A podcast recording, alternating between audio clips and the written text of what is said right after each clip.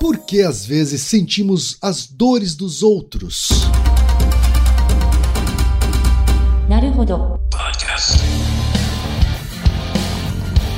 Bem-vindo ao Naruhodô, podcast para quem tem fome de aprender. Eu sou Ken Fujioka. Eu sou o de Souza. E hoje é dia de quê? Fúteis e úteis. Você quer apoiar a ciência? Quer apoiar o pensamento científico? Quer ajudar o Naruhodô a se manter no ar? Ouvir os episódios e espalhar a palavra já é um grande passo. Mas existe um outro jeito: apoiar o Naruhodô a partir de 15 reais por mês. Quem possibilita isso é a Orelo, a plataforma de apoio a criadores de conteúdo mais legal do Brasil. E a Orelo preparou uma promoção especial para novas apoiadoras e novos apoiadores. Quem iniciar o apoio de hoje até 31 de agosto vai receber de volta a primeira parcela. É isso mesmo. Aurelo vai bancar a primeira mensalidade, estornando o valor contribuído. É bacana para o Naruhodô e é bacana para você. E você sabe, só quem apoia pela Aurelo tem acesso a conteúdos exclusivos, conteúdos antecipados, vantagens especiais e acesso ao grupo fechado no Telegram. Então vem pro Aurelo você também.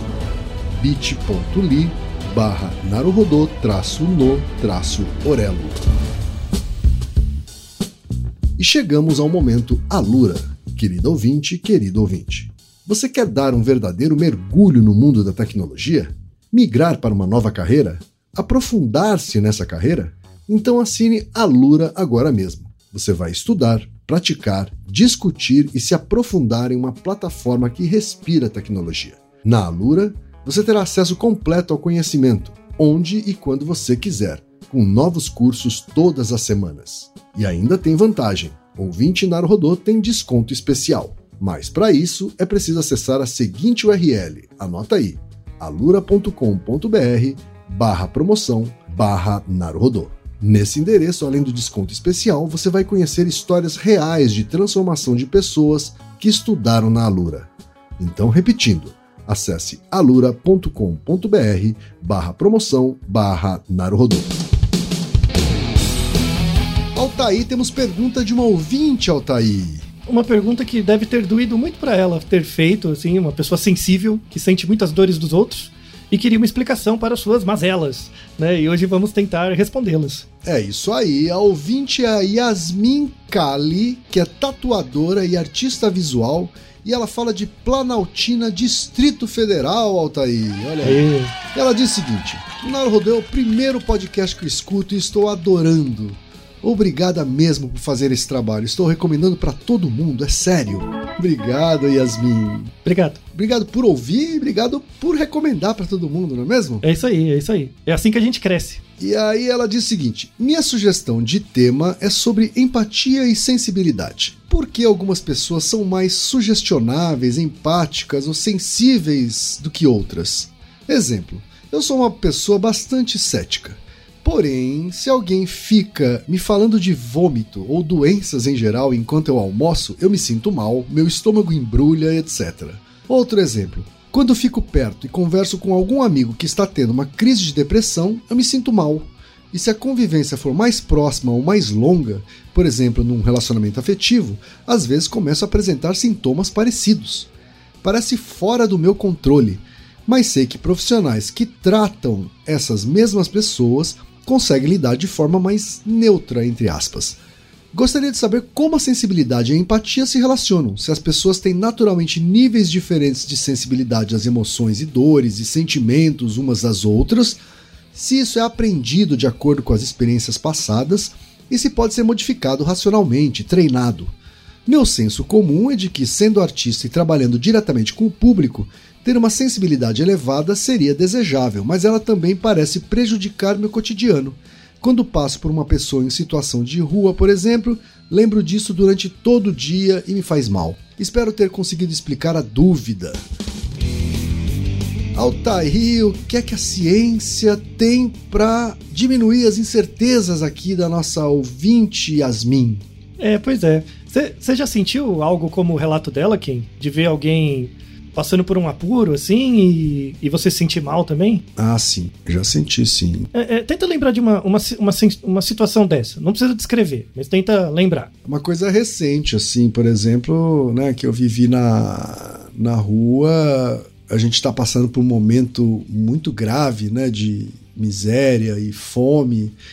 Uhum. eu tava de carro, né, dentro de um Uber, e aí vi crianças pegando comida de dentro da, da- da- de sacos de lixo, assim, aquilo me estragou o dia, assim, sabe? Foi realmente o dia inteiro pensando naquela cena. O que você quer dizer com estragar? O que, que você sentiu? Assim, tem, tem a memória, mas você sentiu algo no corpo. Tristeza. Senti tristeza e uma certa impotência, assim. Mas você sentiu algo no corpo, assim, uma pressão no peito, ou a boca seca, ou. Você lembra Ah, eu de não me alguma lembro, coisa? eu não me lembro de alguma coisa física, assim, sabe? É, mas eu me lembro de um, de um certo desânimo, assim. Eu senti um certo desânimo, sabe? Uhum. Como, como se o corpo ficasse meio mole na hora. Mas aí é porque você não. Assim. Acho que você nunca passou pela situação do- dos personagens, da- das pessoas que você viu, né? Não, É, ent- mas nem você, perto de, disso. É, mas de alguma forma você se coloca no lugar, na, na medida do que você consegue, né? Sim.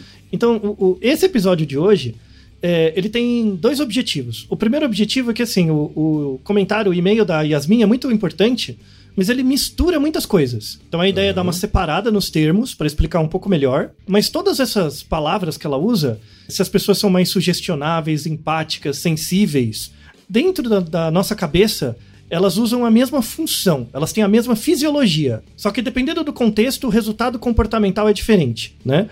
Então, pegando cada palavra, né? Existem pessoas mais sugestionáveis do que outras. A palavra sugestão lembra muito um episódio duplo que a gente gravou sobre hipnose, tá? A capacidade de ser hipnotizado, enfim. Então, essa, essa coisa do sugestionável é mais ligado à capacidade de você delegar a um terceiro a atribuição do seu estado interno, que seria basicamente a descrição da hipnose. Tem na descrição os dois episódios que explicam isso. Então, assim, pessoas mais sugestionáveis do que outras é possível, tem até uma escala que avalia isso, e tudo bem. Porque algumas pessoas são mais empáticas do que as outras, aí a gente tem que definir empatia. Tem um episódio que é por que que uma multidão cantando junta parece afinada, em que a gente fala bastante da diferença entre empatia e alteridade. Isso sempre volta em vários episódios. Empatia é a capacidade de você se colocar no lugar do outro, mas apenas em situações em que todos os elementos, todas as pessoas compartilham da mesma sensação. Então, por exemplo, quem na sua situação, em que você viu os meninos mexendo em sacos de lixo, isso não foi uma atitude empática sua. Sim. Na verdade, foi uma sensação ligada à alteridade, né? De que você tenta se colocar no lugar do outro, sabendo que é uma situação muito ruim, assim, muito triste, mas você sabe que você não é assim. Você não passou por isso, tá? Agora, é, é, vamos mudar um pouquinho esse exemplo.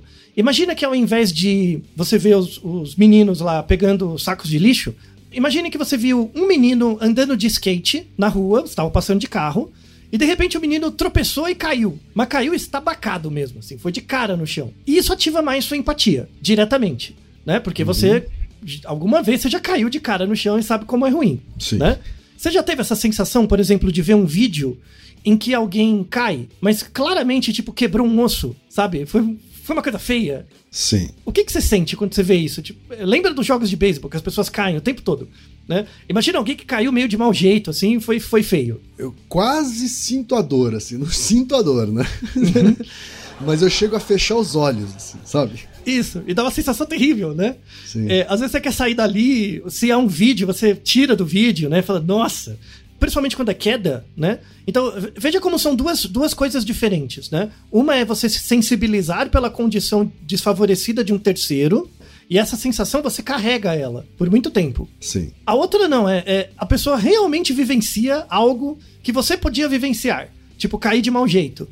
E você vê que ela machucou, parece que você sente em você mesmo, sabe? Verdade. No primeiro caso, não é assim. Você não sente em você mesmo. Você queria tirar aquela pessoa daquela situação. No segundo caso, não. Falei, nossa, podia ser eu. Né? Ai, né? E, e cair, bater, e ralar.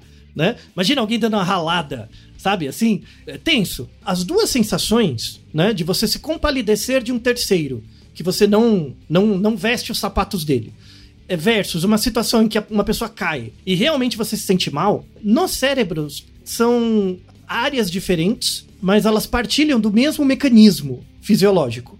E o interessante é estudar isso. Porque, por exemplo, no caso de uma criança ou de um morador de rua, você, por exemplo, não, vive, não consegue imaginar como é a situação dele. Apesar de saber que é uma situação ruim, que passa por dificuldades, né? Uhum. Mas imagina, por exemplo, quem que a sua esposa está grávida. A gente tem um episódio duplo sobre isso, né? Que é sobre o instinto materno, né? Se existe instinto materno. E naquele episódio a gente trata sobre alterações no cérebro do homem, o pai da criança, pelo menos que quando ele sabe que é o pai e tá lá, Uhum. né? Existem alterações hormonais e no cérebro, mesmo de, de estrutura do cérebro, durante o período de gravidez. Então o pai sofre influência da presença do filho num outro corpo, né? Mas será que isso gera outros efeitos corporais, assim? Tipo, eu, eu não sei como é ser grávido, né? Mas será que isso me afeta? Eu sinto, do mesmo jeito que uma pessoa se quebra o braço quando cai no chão, e eu me sinto realmente, ai, doeu em mim. Quando uma mulher fica grávida e eu tô perto, será que eu sinto algo no meu corpo? É isso que trataremos hoje, né? Então, hoje teremos emoções tristes, mas também emoções interessantes, tá? Curiosas também, tá? Isso tudo graças ao e-mail da, da Yasmin. Então, assim, quando a gente fala de eh, pessoas sugestionáveis, isso é legado ao episódio de hipnose. Então, né, eh, tem dois episódios sobre isso. Quando a gente fala sobre empatia, tem o nosso episódio se pessoas, uma multidão, por que uma multidão parece afinada? Que a gente fala mais da, da diferença entre empatia e alteridade. Mas tem uma terceira palavra, que é a que dá para atacar bem aqui, que é a sensibilidade. Então, pessoas sensíveis, né? Ah, uma pessoa, a pessoa é muito sensível. Essa palavra sensibilidade, ela descreve muita coisa, mas ela não explica muito, né? A ideia é atacar essa palavra. O que, que é ser, o que é ser sensível, né? Ser sensível tem a ver com empatia, né? Tem a ver com a capacidade de se é, vestir a roupa do outro, né? saber o que o outro está sentindo. E no cérebro, isso é ligado diretamente à percepção de dor. Então, por exemplo, quando você vê um, um pedinte, uma- um morador de rua, né? Você não sente dor, tá? Não. Mas você sente um, um pedaço da sensação de dor. Então, quando você vê alguém sofrendo, mesmo que seja algo que você não vai experienciar, mas pensa pobreza, algo do tipo, né? Quando você sente isso, você usa um dos componentes do cérebro que está relacionado com a codificação de dor. Mas você não sente dor, tá? Certo. Diferentemente de quando uma pessoa cai na rua. Quando a pessoa cai na rua e você vê que machucou, né? Você sente em você mesmo, aí é, você tem uma circuitaria ligada à dor que é mais utilizada, tá? E tem, e tem uma, terceira, uma terceira situação que é quando você sente a dor mesmo, quando é você que cai, tá? Então, assim, quando você cai, o ai, né, que você faz, tem uma circuitaria cerebral relacionada. Quando você vê o outro caindo, você usa a mesma circuitaria, mas não todas as áreas. Você usa um pedaço, tá? E quando você vê um terceiro sofrendo por algo que você não é capaz de experienciar você mesmo, também usa a mesma circuitaria, só que uma parte menor ainda. Então essa, essa sensação de, se- de ser sensível ao outro é ligada diretamente à sensação de dor. Inicialmente quando você sente a dor, depois quando você vê o outro caindo e depois quando você vê um terceiro sofrendo por uma coisa que não diz respeito à sua empatia, mas sim à alteridade, né? Tipo, não sei o que você está passando, mas deve ser muito difícil. E como que você reconhece isso em você? É pela mesma circuitaria ligada à dor, tá? Então, vamos começar explicando no cérebro como é a dor, né? Um fenômeno interessantíssimo e muito comum, muito importante para a sobrevivência. A gente tem no, no, no cérebro, assim, é, é uma discussão que vem desde 2011, né? Mas hoje em dia já tem um pouco mais de consenso que existe uma, um tipo de assinatura neurológica da dor, tá? A dor não é codificada numa área do cérebro só. Ela é codificada em várias áreas em rede, tá? É a conectividade de várias áreas que ajuda a gente a perceber e entender a dor, tá? A primeira grande área, né, da, da dor, ela é chamada de córtex primário somatosensorial. É um nome grande, né? Então, é no córtex, então é na área externa do cérebro. Córtex primário, então é, é uma área que recebe, por exemplo, quando você põe a mão num, numa tina com água gelada, muito gelada. Quando você põe a mão no gelo, você não sente queimando a sua mão? Sim. né? E quando você faz isso, o que acontece? Acontece a estimulação da sua mão, dos receptores da sua mão. Isso vai pelos nervos até o cérebro, né? E a primeira área, por isso que chama córtex primário, a primeira área onde isso chega no cérebro é o córtex primário somato, somato quer dizer corpo, sensorial, que recebe sensações do corpo, tá? Então o córtex primário somatosensorial é a primeira área que recebe a informação da dor, tá? Tá.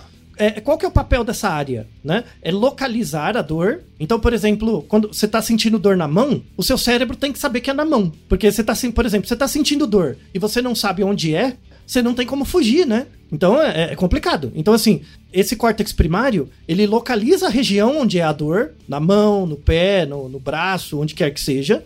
Ele discrimina o tipo de dor. Então pode ser uma dor que é por queimação, pode ser uma dor que é uma pontada, pode ser uma dor que é por esmagamento, por uma batida, né? São diferentes sensações que você sente. Então, qual é a diferença de uma dor que formiga de uma dor que queima, né? Quem te dá essa sensação? É, o- é o- é esse córtex primário somatosensorial. Agora, Altair, um parênteses. Isso, Uhum. isso, isso só vale pra coisas negativas?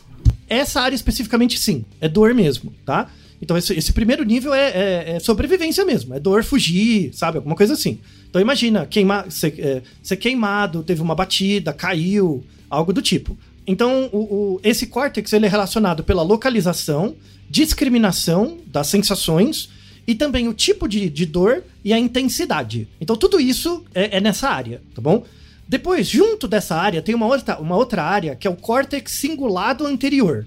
O córtex cingulado anterior, que é ali pertinho, então a, a- o córtex primário somatosensorial, ele, ele fica bem do lado da sua cabeça e ele fica 90 graus, assim, ele vem de cima para baixo. O córtex cingulado anterior, ele é ortogonal com essa outra área, ele tá a 90 graus, tá? Então o, o córtex primário somatosensorial vem do, do topo da cabeça pro lado, pra orelha, né? E o córtex cingulado anterior vem da. É paralelo à orelha, algo assim. Essa área, córtex cingulado, ele é relacionado com a resposta à dor. Porque uma coisa é sentir dor, outra coisa é o que você faz, né? Então essa, essa área, o córtex cingulado, ele é cheio de, de neurônios ligados à área motora. Que é, por exemplo, tirar a mão, correr, né? Ou, por exemplo, imagina que alguém te deu um... que a gente chama de paulistinha. Sabe aquele negócio que o cara bate com o joelho na sua perna? Isso, uma joelhada, uma joelhada, né? uma joelhada na perna, né? Não dá dor lancinante, né? Não dá aquela dor aguda, né? O que, que muitas vezes você faz? Você pula ou você põe a mão na perna, né? Você não pensa em pôr a mão na perna, é um reflexo, né? E, e da onde vem o sinal pra pôr a mão na perna? Ou, por exemplo, alguém te acertou, sabe? é, apa- apa- aparece muito em desenho, tipo desenho do Pernalonga, que o Pernalonga levou um tiro, aí ele põe a mão no peito e cai, né? Esse jeito estereotipado de sentir a dor é- vem da onde? Do córtex cingulado. Que é você pôr- a- ter o reflexo de pôr a mão onde dói, né? Então imagina um jogador de futebol que machucou o joelho. Ele cai com a mão no joelho, né? É, da onde vem esse reflexo de pôr a mão onde dói? É do córtex cingulado. Então é a resposta à dor, né? É um input sensorial e ele transforma esse input sensorial numa, numa resposta motora, tá? O córtex cingulado, ele tem várias funções ligadas à dor, né? A resposta à dor. Ele é ligado à função executiva, ele é ligado ao controle da respiração. Então você já se- você já notou, você já sentiu, quando você teve uma dor aguda, você meio que perde a respiração às vezes? Sim, Ou fica com uma sim. respiração rápida? Tem a ver com essa área também, tá? E, e aí, uma terceira área ligada, lem- lembrando que essas três áreas estão funcionando juntas, tá? É uma rede, né? É a ínsula. A ínsula fica ali pertinho, né? A ínsula, ela tem um papel que responde à sua pergunta. Então, a, o, cór- o córtex primário, se- é, somatosensorial, e o córtex cingulado são responsáveis pela... O que, que você vai fazer com a dor e que tipo de dor você está sentindo, tá? É uma coisa mais sensorial mesmo. A ínsula, como você perguntou antes, né? Não tem certas dores que dão prazer ou... É a ínsula que manda. É essa parte, tá? Então, assim, é, pensa dores em que a pessoa tá acostumada. Por exemplo, sabe quando você vai na academia? Puxa ferro mesmo, né? Você vai puxar ferro. E depois você tem aquela sensação que os seus músculos ficaram doendo, porque você esmagou mesmo, sabe? Você, você puxou ferro pra romper as fibras musculares mesmo, né? Pra ter hipertrofia. No final você vai ficar todo dolorido, né? Você já teve isso aí de fazer uma sessão de musculação, por exemplo, e acabar todo desgraçado, né? Sim. É, quando você tem essa sensação, você não se sente mal, necessariamente, né? Assim, imagina, você rompeu os músculos, né, pra ter a, a hipertrofia depois. Muitas vezes você se sente energizado, mesmo apesar de estar com dor. Não conseguir mexer o braço direito, né? Onde, da onde vem essa sensação dúbia da dor, né? Que assim, eu, eu rompi meu músculo mesmo, eu fiz um esforço muscular muito grande, um treino de força, né? Ou um treino de resistência. Fiz um treino muito forte. O córtex é, somatosensorial tá lá reclamando, ó, é dor no músculo, é dor no músculo, é queimação, né? O córtex cingulado tá falando, mano, o que, que você tá fazendo? Para com isso. Tipo, sai daí, né? Por que, que você tá fazendo mais uma série? É, é, o que que faz você ir além, sabe? É, é, tipo, o Schwarzenegger mesmo, sabe? O, o, lembra do- dos vídeos do Schwarzenegger marombando? Ele, ele fazendo aquelas caretas, né? E puxando ferro, né? Que área que faz você, apesar da dor, ainda tentar dar uma, um pumpzinho a mais? É a ínsula. Então, é- essa terceira área, né, que é a ínsula, ela é um intermediário entre a sensação e o estado emocional do indivíduo, que é o contexto. Então, por exemplo, se eu cair, por, é, por exemplo, eu tô andando e eu tropecei e distendi um músculo da perna, por exemplo, né? Eu vou sentir muita dor e é uma dor negativa, né? Ai, tal, vou ficar lá, torci. Ou, por exemplo, distendi um músculo da perna mesmo, é muito comum, da parte de trás da perna. Aí é uma coisa negativa. Diferentemente que quando eu tô na academia e puxo muito ferro, né? E, e realmente chego no meu limite, assim, da estafa do músculo, Aham. eu sinto a mesma dor. Só que ela não é não necessariamente negativa. Tem um feedback. Tá, como eu, hoje eu treinei bem, hoje eu paguei o dia, treinei e tal. Isso Sim, é a ínsula verdade. que faz essa regulação da percepção emocional da dor. Isso é muito interessante. Então, essas três áreas trabalhando juntas cria meio que um, um mecanismo de uso da dor como forma de reação frente a mecanismos externos, né? Então a dor não está numa área do cérebro, mas é a relação de todas essas áreas, tá? Tem outras também, mas, mas essas três são as principais, tá? É, então a ínsula sofre influência da memória, né? Então a, a sua lembrança de dor regula a sua experiência de dor subsequente. O caráter afetivo, que é o contexto. Por exemplo, se você está sentindo dor porque está fazendo exercício, ou porque você está sentindo dor porque fez, é, teve um acidente, tá? Isso gera a ínsula que dá essa regulação, né? Então, às vezes você tá sentindo muita dor e fala brrr, yeah, né? Tipo essas coisas de marombeiro, né? É, às vezes você tá sentindo dor e fala ai, né? E, e- e quem que dá essa, essa diferença? É a ínsula, tá? Então, é, temos uma descrição inicial do, do, do mecanismo. E aí tem, tem coisas muito interessantes que foram estudadas quando pessoas têm lesões nessas áreas. Ou no córtex primário somatosensorial, ou no córtex cinculado, ou na ínsula. E aí é nomes bonitos pra você pagar de sabido.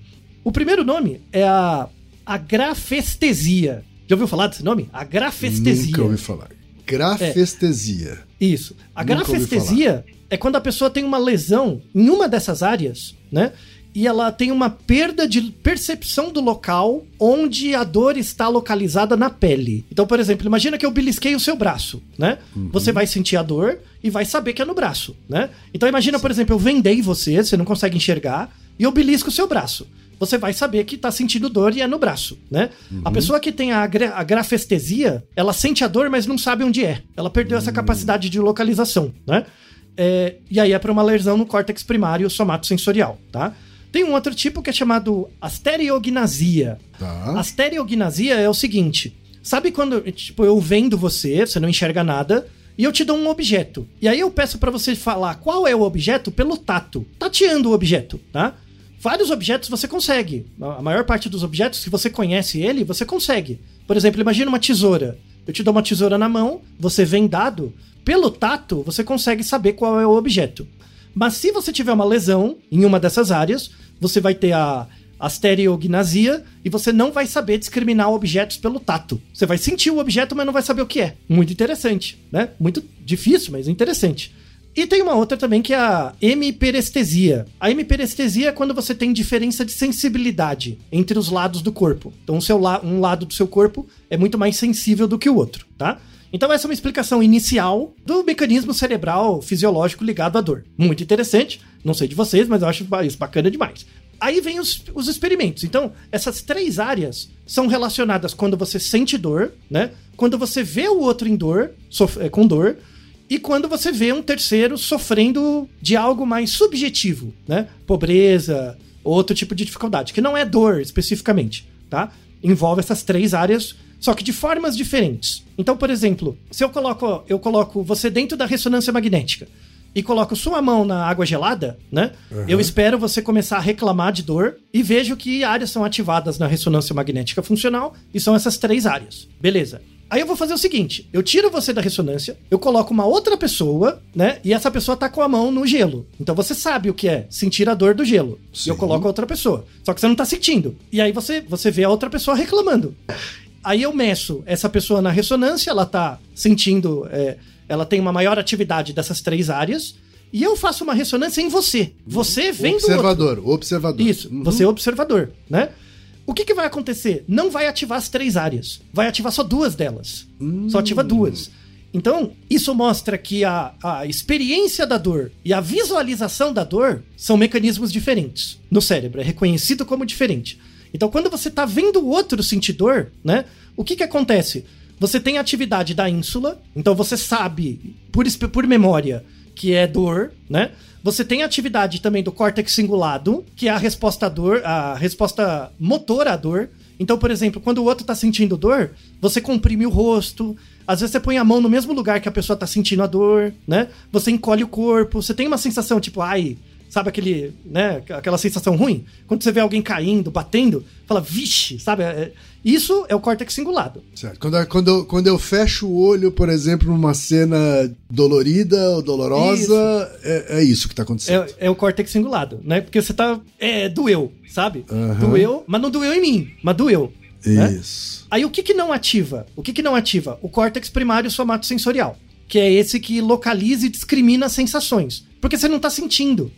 Como você não tá sentindo, não tem essa atividade. E aí, por não ter, porque a atividade do córtex primário somatosensorial é de fora pra dentro. Então, você tá sentindo a dor, e aí chega no cérebro, chega nessa área. Não chegou nessa área, porque não é você que tá sentindo a dor, mas você tá vendo o outro. Então só ativa as outras duas áreas, né? Então isso é fantástico, né? Descobrir isso. Tem um artigo, é, dois artigos, um de 2004 e um de 2019, né? Que mostra isso. O de 2019 é até mais completo. Eles pegaram casais, né? É, para ter mais certeza, eles pegaram casais casados, né? Que tem, Certo. que tem um relacionamento, tá? E eles faziam assim: eles pegavam um, um, dos, um dos cônjuges, né? Ele recebia a dor, só que era uma dor térmica. Então ele colocava um tipo de luva que esquentava, né? Me esquentava bastante, tá? Da- incomodava, da, sentia dor mesmo, né? De queimação, né? Então tinha uma situação em que a pessoa estava sentindo a dor e tinha uma sensação em que você estava vendo o seu parceiro sentindo dor, né? E aí media na ressonância. E aí você via essas duas essas diferenças de área. Quando você sente a dor, ativa as três áreas. Quando você não sente, ativa só duas, né? O corte cingulado e a ínsula. Beleza. Aí descobriu-se isso em 2004, né? Se descobriu isso, legal. Só que aí em 2019, quando fizeram o segundo artigo, eles descobriram algo mais interessante, que é o seguinte: ah, você tem três áreas relacionadas com dor, né? E quando eu vejo o outro sentindo dor, só ativa duas, né? É porque na verdade essa primeira área não foi estimulada, né? Porque não sou eu que tô sentindo a dor, é você. Fala, tá bom, Certo. né? Aí eles fizeram uns controles melhores e eles viram o seguinte, que não é isso, né? Essa, essa área que não foi estimulada, quando eu vejo o outro sentindo dor, não é que ela não foi estimulada, ela foi inibida. Isso é interessante. Ela foi inibida, né? Então, assim, quando eu vejo o outro sentindo dor, né? Eu, assim, de- por default, eu teria atividade das três áreas, né? Mas, por eu saber, pelo contexto, quem, quem dá essa regulação é a ínsula, né? Por eu saber, dentro do contexto, que não sou eu que tô sentindo a dor, é o outro, a ínsula inibe o córtex primário somatosensorial. Então, assim, não é que o córtex primário não é ativado, ele é. Só que ele é inibido pela outra área. A ínsula é como se fosse o maestro. Ela fala assim, ó, tá sentindo dor, fala ai, faz alguma coisa, porque é com você, você tá se ferrando, né? Mas quando não é você, é o outro, ela fala, nossa, doeu, mas não é com você, né? E como ela faz você perceber que não é com você? Inibindo a atividade do córtex primário somatosensorial. Isso é fantástico. Não parece. Isso é uma coisa fantástica. Então, perceba, né? Perce- Porque assim, é muito mais fácil você perceber a hipótese. Ah, quando eu não tô sentindo dor, não tem atividade de fora pra dentro, então não ativa uma área, só ativa as outras duas. Beleza. Mas eles viram que não é assim. Mesmo você não, não sentindo a dor em você, ativa as três áreas. Mas então, se ativar as três áreas, você vai sentir a dor do outro, como se fosse o outro. Como que seu cérebro sabe? É porque a ínsula tem a noção do contexto. Ela chega e fala: Ó, não é com você. Não tá doendo tanto assim. Baixa a bola. Ela te avisa. Então, né? É, é por causa disso. E, e isso é um mecanismo evolutivo muito importante. Porque, ó, já pensou se um, o seu Senão a amigo- gente ia ficar sofrendo o tempo todo, né? muito bem, muito bem. A gente já todo mundo deprimido, já tinha extinguido Sim. a espécie, né? Já todo mundo ia entrar em desamparo, né? É, então, quando você vê o seu amigo machucado, se você tivesse as três áreas ativadas, você ia assim cair no chão também, né? E ficar também. A ínsula falou: não, não é com você, vai ajudar, né? Aham. E aí isso te dá a- a- isso te dá um pouco mais de autonomia para você não sentir a dor como o outro, né? E também ter a disposição de ajudar caso precise. Então, mecanismo evolutivo fantástico, né? Convenhamos. Legal. Então, essa descoberta de que existe, na verdade, inibição de uma área da dor veio por causa desses experimentos, mas veio também pela descoberta de casos clínicos. Tem um caso clínico, na verdade, é um- não seria um caso clínico, é uma descoberta, né? A gente gravou um tempo atrás, é, eu acho que você lembra quem? O episódio 331, que é sobre se pessoas sincronizam o cérebro quando estão juntas, né? Que a gente fala um pouco disso, né? Também entra na discussão de empatia e alteridade naquele episódio. E a gente falou também o episódio 270 sobre sinestesia. O que, que é sinestesia, né? Você sentir cor e gosto ao mesmo tempo e tal, né? Descobriu-se, inclusive eu vou deixar um vídeo de um caso, é um médico neurologista que ele mesmo fez o diagnóstico dele mesmo e descobriu isso, tá? É um médico neurologista é, que nasceu na Nicarágua, mas mora nos Estados Unidos, chamado Joel Salinas. E ele tem um tipo de sinestesia muito, muito, muito, muito raro, tá? Que é chamado sinestesia espelho-toque. Esse cara, ele tem a atividade das três áreas quando você cai. Então, por exemplo, quando você machuca, e machuca, por exemplo, bateu o rosto, ele sente dor no próprio rosto dele. De verdade. Porque a ínsula não consegue inibir a outra área, né? Então ele, ele sente dor de verdade. E ele é um neurologista. Então imagina, ele sente a dor de todos os pacientes Caramba. é, é um negócio tenso. Ele sofre. Foi o que você falou, né? Não era só previsão? Então, poxa, então, se todo mundo sentir a dor de todo mundo, acabou a humanidade. Sim. Temos um caso. Ele é um, ele é um médico que realmente sente a dor do paciente. No corpo dele mesmo, né? E é um vídeo muito interessante que ele descreve a sensação dele, mas ele é o único caso, assim, bem descrito, de uma pessoa que nasceu com essa sinestesia, espelho-toque. Existem outros casos de sinestesia espelho-toque, mas elas são resultados de acidentes, principalmente amputação, tá? A sinestesia espelho-toque, ela acontece em cerca de um terço das pessoas que sofreram algum tipo de amputação. Então imagina, você perdeu o braço. Quando você perde o braço, você vai ficar com aquela sensação fantasma de que tinha o braço ali. E geralmente, a sensação fantasma que você tem no braço é dor. Você sente dor no braço.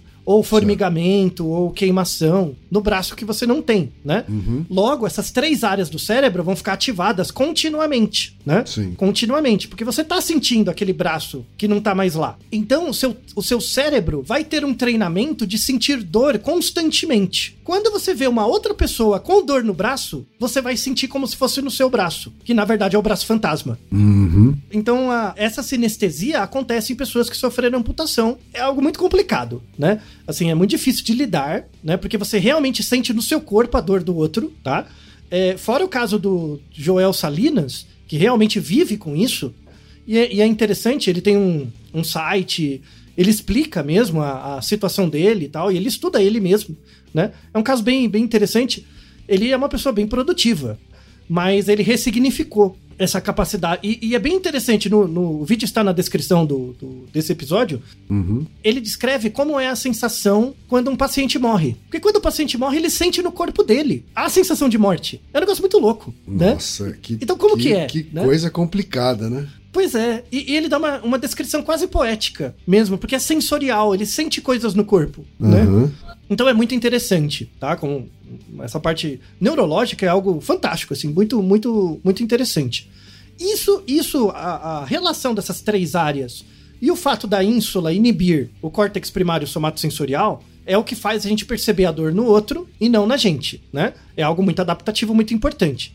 Isso é, isso é uma boa descrição fisiológica dessa palavra sensibilidade. Então, quando eu sou muito sensível, é, é quando a dor do outro chega muito perto de mim, né? E o que quer dizer essa dor do outro chegar muito perto de mim? Dor física. Tô falando de dor física.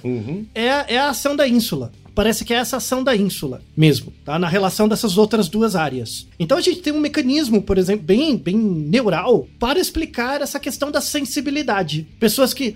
Porque a palavra sensibilidade ela é muito vaga, né? Porque ela pode. Ah, uma sensibilidade mediúnica. Não tô falando nada disso, tá? É sensibilidade de sentir a dor do outro mesmo, tá? E quando eu falo de dor física, Agora imagina, voltando no começo do episódio, que é a situação do morador de rua, ou da criança, ou da pessoa que passa por dificuldades, né? Certo. Isso tem a ver com também com o Naruhodo antigo que a gente gravou, que é Por que pessoas ricas não prestam atenção à pobreza, que tem a ver com uma área é, específica, que é essa que eu mencionei, que é a ínsula, né? Como a ínsula, ela é o intermediário entre a sensação da dor e o estado emocional, a ínsula é meio que um regulador da sua aprendizagem. Então, por exemplo, imagina que você caiu e ralou a perna quando você era criança. Você guarda essa memória de como é ficar com a perna ralada, né? Aí você já sabe por antecipação, puta, quando eu for tomar banho, vai arder igual o diabo. Já teve essa sensação? Você deu uma ralada, depois, ai, Até porque eu sou da época em que o, me- ah, o metiolate ardia, né, Altair? ardia demais, né? Não, mas, mas pensa, eu não sei como vocês conseguiam, acho que Então a primeira vez que eu passei o, metiolate novo foi uma dissonância, assim, né? Porque eu esperava a ardência e ela não veio. Exato. A so- Quem, quem que registrou essa dissonância? A ínsula. A ínsula abriu uma cadernetinha, vou anotar aqui porque parece que mudou alguma coisa. né? Então, mas lembra quando você dava, eh, sei lá, tinha que correr pra base e você dava aquela ralada de 20 metros com o corpo inteiro pra al- alcançar? Nossa senhora, imagina o banho depois. E o metiolate. Misericórdia. Né? E os caras vão de cabeça. Nossa, tem uns doidos pra tudo, né? Mas enfim. Né? Quem regula isso é a ínsula, né? É, agora imagina, por exemplo, a experiência de ser um morador de rua, ou mo- morar na rua, ou ter que buscar é, comida no lixo. Você não tem a experiência, você não tem a experiência disso, mas você tem uma sensação. Então você, tem, você tem uma sensação que não é associada com uma experiência, né? Você usa o, o mesmo mecanismo da dor, só que sem a experiência. E é por isso que aí não tem atividade do córtex cingulado, nem do primato do córtex sensorial. Algumas pessoas mais sensíveis até tem. A pessoa às vezes sente uma queimação no estômago, às vezes ela sente que não é nojo, não é ligado a nojo, mas você sente um embrulho, sabe? Você fica embrulhado, né? Sim, sim. Perde a fome, sabe? Sente um embrulho no estômago. Isso é a ação da ínsula. É uma forma de você sentir dor sem ter a experiência da dor nunca na sua vida. Isso é a experiência corporal da alteridade. Quando você. A, a experiência corporal da alteridade, que é diferente da empatia. Empatia é: você caiu, machucou o braço, eu sinto no meu braço. Puta, doeu, quebrou o braço. Sabe? Você sente isso aí. Ah! Né? Dá aquela. Dá vontade de fechar o olho, de ficar, meu Deus, e agora? Dá até vontade de chorar, né? Quando você vê que é uma machucado no judô. Eu vejo o cara caindo, falo, puta, caiu de mau jeito, lascou tudo, morreu. Isso eu vi muito, né? É, ou no neoazar de chão, o cara entra uma chave de braço e o cara não bate. A sensação bate, desgraçado, que ele vai quebrar seu braço, aí o braço quebra. Ah! Né? Essa sensação é dura. Eu, eu, eu, eu me sinto mal. Eu não gosto de ver, não. Eu me sinto mal. E isso é a ínsula. A ínsula, a ínsula, a ínsula o córtex cingulado chega. Olha aí, vai quebrar o braço. Ó, o besta não vai bater. Ah, quebrou. Isso é o cérebro falando. A ínsula e o córtex cingulado. Agora, quando, por exemplo, eu nunca joguei beisebol na vida. Quando eu vejo alguém jogando beisebol e eu vejo que bateu, taco, doeu, sei lá, alguma coisa, eu não tenho essa experiência. É só a ínsula. Ou, por exemplo, aí entre coisas afetivas. Eu vejo uma pessoa sofrendo por algo que eu não consigo experienciar, né? Certo. E, e- e, de novo, por exemplo, você fica triste, sei lá, você está choroso, você ficou triste, está chorando por uma experiência que eu nunca tive, né? Isso dá, e isso é empatia, eu consigo ficar triste. Então eu tenho empatia por a sua situação. Eu posso não entender os motivos, mas eu tenho empatia por sua situação, tá? Outra coisa é eu ver você na rua pegando comida no lixo. Isso é outra coisa, tá? Pra pessoa, aquilo é, é comum. Mas você que está num outro lugar, você vê aquilo com muito pesar. A pessoa, po- ela pode não estar se sentindo mal, entre aspas, necessariamente, né? Pra ela pode ser uma outra atividade, né? Mas você vindo de fora, você se compadece, né? Isso também ativa uma sensação de dor muito particular, que envolve majoritariamente só a ínsula, tá? Então, veja que é uma sensação de dor, mas é uma dor na ausência da experiência. Então você não sente no seu corpo, mas você sente a dissonância. Sim. Então, vivenciar a desigualdade, né? Seja porque você está em. em- é, quem está embaixo, né? Numa situação desigual. Quem está embaixo sente dor de verdade. Quem está em cima sente essa experiência. Sente essa experiência. A, a, dor sem a experiência. Quem está embaixo sente a experiência de dor também. Mas o interessante é mostrar que tudo isso é regulado pelo sistema neural de dor, tá? Então, para além das questões sociais e tal, no fundo são dois cérebros, duas pessoas se observando e se relacionando. E elas usam exatamente as mesmas circuitarias, tá? Isso é muito importante. Alguém deve estar se perguntando agora, falando, mas e essa história de neurônio espelho, né? Já ouviu falar, né? Neurônio espelho, o que, que é isso? Vai ter um episódio mais pra frente, mas neurônio espelho não é que é um mito da neurociência, não é que é um mito, não é que não existe, mas as pessoas explicam muito mal. Eu não uso o neurônio espelho como argumento para nada, tá? É uma coisa meio mágica. Depois a gente conta a história de como isso surgiu, é porque na verdade todos os neurônios são espelho, né? Não, é, não são áreas específicas que são espelho. Não, é, essas áreas que eu citei agora de dor, elas não têm neurônios espelho. Não existe um neurônio que é diferente dos outros por ser espelho, tá? Uhum. Essa, isso é mito, tá bom? Mas aí vai ter tem toda uma história por trás disso, da onde surgiu, por quê. Mas a justificar isso por meio de neurônio espelho é muito pobre, tá? É muita explicação de Instagram, tá? Não é o ataque de fato a, a, ao fenômeno. E para encerrar, vou voltar num ponto que eu, que eu fiz uma. cantei uma pedra anteriormente, que é o seguinte. Você já ouviu falar, quem? De homens, né? Homem, assim, sexo. Não tô falando de gênero, falando sexo, tá? Uhum. Homem, biologicamente, homem, mas, sexo masculino que tem uma, uma parceira e ela está grávida. Quando essa parceira está muito próximo de dar à luz, esse homem começa a ter é, sensações corpóreas muito similares à gravidez. Ele começa a ter enjoo, começa a ter ganho de peso, começa a sentir dor na pelve. Você já ouviu casos assim? Igual a mulher grávida. Não, Nunca. Não, não cheguei a ver, não cheguei a conhecer casos tão extremos, mas sim homens com algum tipo de variação, assim, sabe? De Isso. humor ou de. Né? Isso é explicado. Isso é um fenômeno mesmo. Que é, é, o nome é ruim porque não é uma síndrome, né? Porque não é uma doença, tá? Não tá uhum. em DSM, não tem nada a ver com isso mas o nome popular é a Síndrome de Couvade. Tá. Couvade. C-O-U-V-A-D-E. Couvade, tá? A Síndrome de Couvade pode acontecer com qualquer pessoa. Então, é esperado que, assim, não tem registros ainda, mas é só uma questão de estudo, né? É esperado que aconteça em casais trans, por exemplo, né? Ou é, é, é, é totalmente fisiologicamente é totalmente possível, porque todo mundo tem cérebro, tá? É totalmente possível, você não tem evidência ainda por estudos, mas é muito provável. A síndrome de Couvade ela veio de um, da descrição de um grande antropólogo em 1865, que é o Edward Burnett Tyler. O Tyler, ele, Edward Tyler, ele foi criador de uma área muito importante da antropologia, que é a antropologia cultural, né? E ele tem uma, um livros, né? Ele tem um estudo extensivo sobre rituais de nascimento, nascimento de crianças, né? E ele uhum. notou que em vários, várias comunidades, várias populações, ele verificou relatos mais antigos, né, da Grécia Antiga. Depois, na Espanha, depois ele fez coletas de dados na Espanha, China, Tailândia, Bornéu, Rússia, Índia e depois da morte dele, prosseguidores do trabalho dele, né, alunos dele, também encontraram evidências na América do Sul, né? Em todos esses locais, ele encontrou evidências de rituais em que os pais, o pai homem, né, uhum. frente ao nascimento do filho, ele emulava sensações ligadas ao parto, inclusive a própria dor do parto. Ele passava mal, hum. mesmo com a dor do parto. Uhum. Muito interessante, muito interessante. Então, antes do nascimento do filho, o pai tinha certos hábitos em, em, em todas essas comunidades, né? Por exemplo, evitar certas comidas, né? Ele evitava igual a mãe, né? Grávida, ele também evitava ele evitava andar com facas e objetos pontiagudos, porque em, em, algumas comunidades dizia que isso atrai espíritos ruins de ataque, né? Então ele ficava é, de resguardo também junto com a, com a esposa. E aí perguntava-se, né, na, na, nos relatos do Edward, é, per, perguntou-se para esses pais, né, por que que por que, que você tá sentindo isso? Tipo, como é? Né? Perguntava a descrição mesmo, etnográfica, né? Uhum. E, e, muitos desses homens reclama, é, justificavam essas sensações que de fato eles sentiam no corpo, né? Dores, enjoos e tal, eles justificavam como uma forma de espantar maus espíritos, né?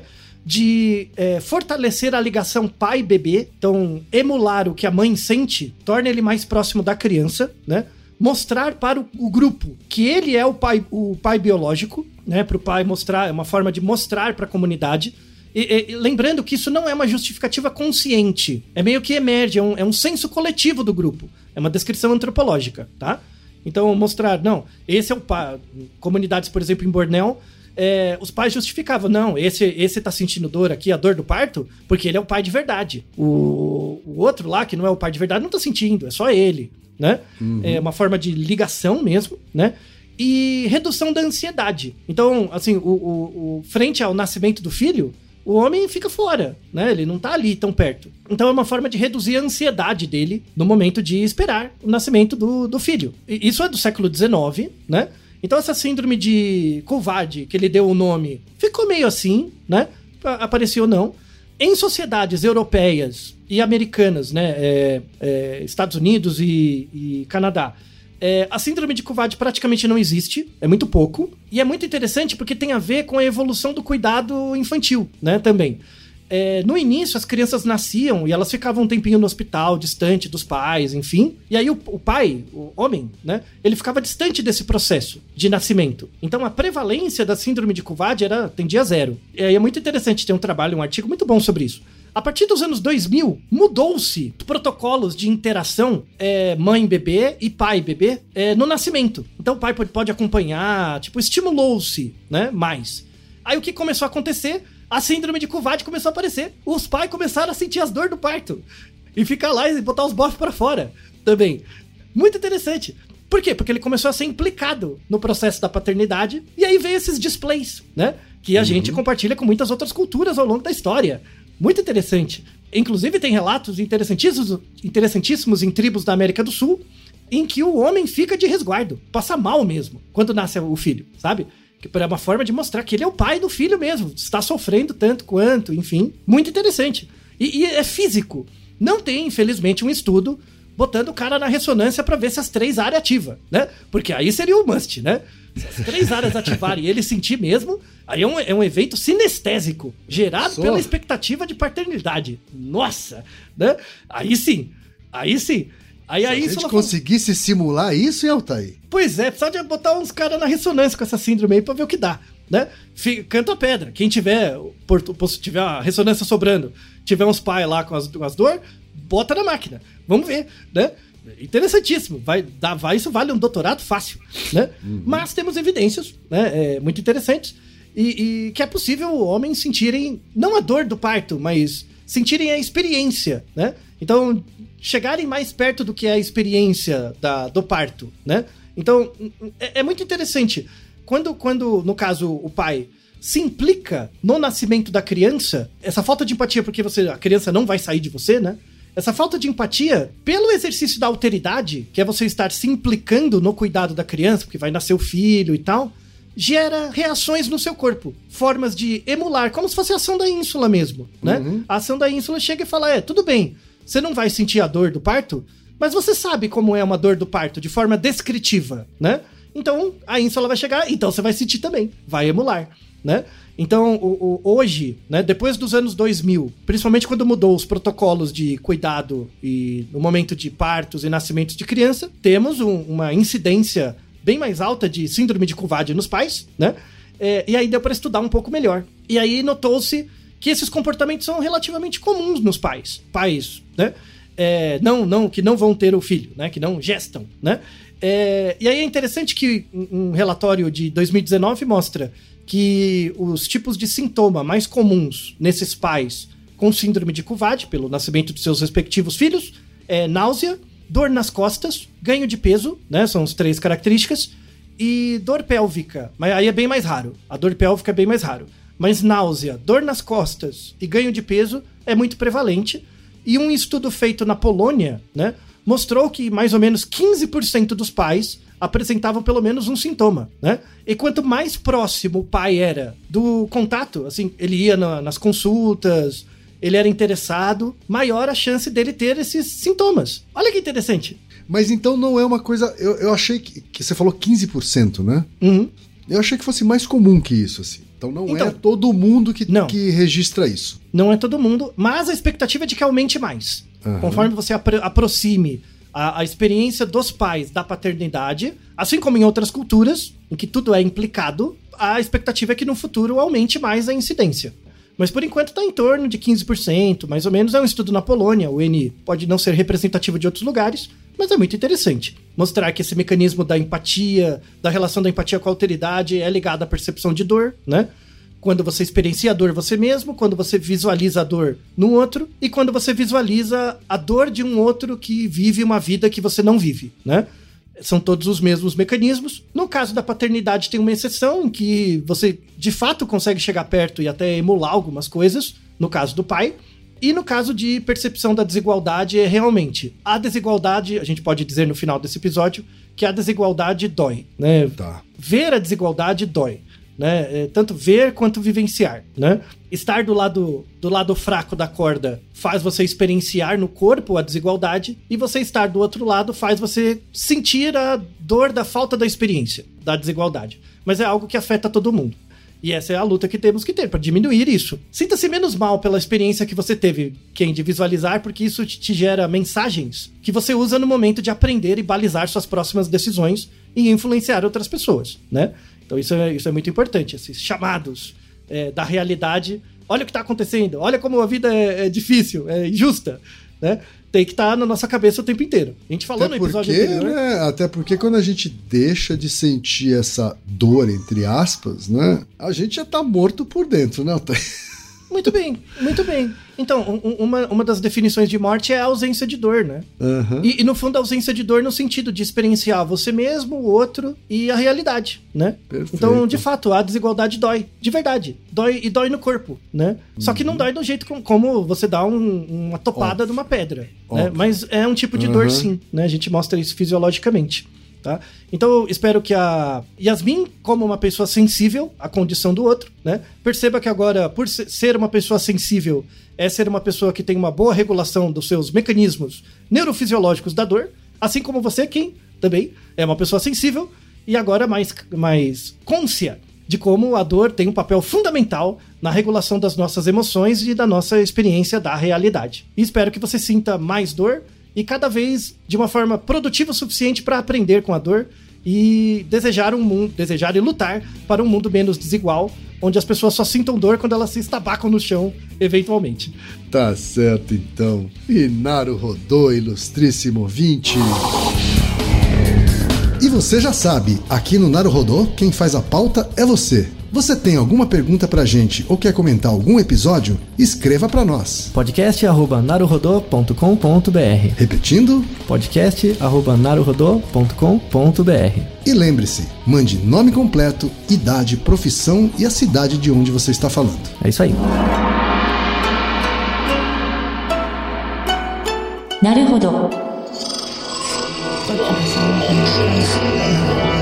Esse podcast é, é apresentado por b9.com.br.